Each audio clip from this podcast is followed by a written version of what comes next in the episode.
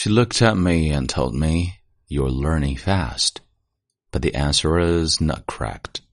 Because there are many people who are blind. 嗨，亲爱的朋友，你好，欢迎收听英语美文朗读，我是你的朋友孟非 Phoenix。今天和你分享的美文叫做《人身上最重要的部位是什么》。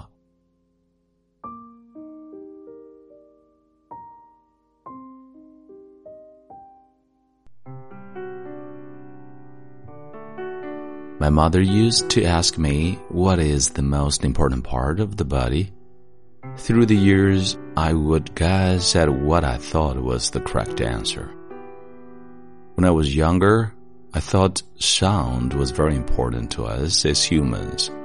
So I said, my ears, mommy.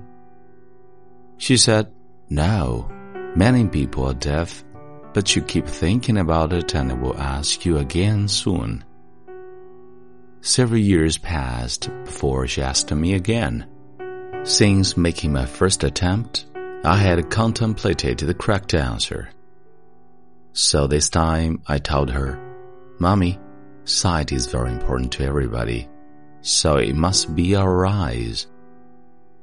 She looked at me and told me, You are learning fast, but the answer is not correct because there are many people who are blind. Over the years, mother asked me a couple more times and always her answer was, no, but you're getting smarter every year, my child. Then last year my grandpa died. Everybody was hurt. Everybody was crying. My mom looked at me when it was our turn to say our final goodbye to grandpa. She asked me, do you know the most important body part yet, my dear? I was shocked when she asked me this now. I always thought this was a game between her and me. She saw the confusion on my face and told me, this question is very important. It shows that you have really lived your life. I saw her eyes well up with tears.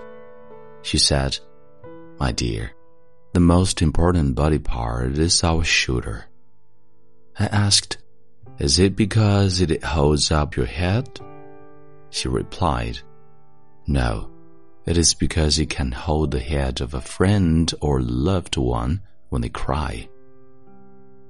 Everybody needs a shoulder to cry on sometimes in life, my dear. I only hope that you have enough love and friends that you will have a shoulder to cry on when you need it. Then and there, I know the most important body part is not a selfish one.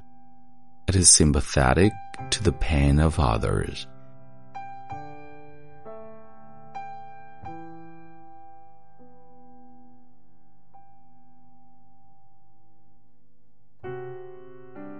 你现在收听到的是英语美文朗读。如果节目带给了你片刻宁静与温暖，欢迎你分享给更多的朋友。让我们一起发现英语的别样魅力，同时也欢迎你在喜马拉雅 FM 搜索“英语美文朗读”，来收听更多暖声英语节目。我是你的朋友孟非 Phoenix，and see you next time。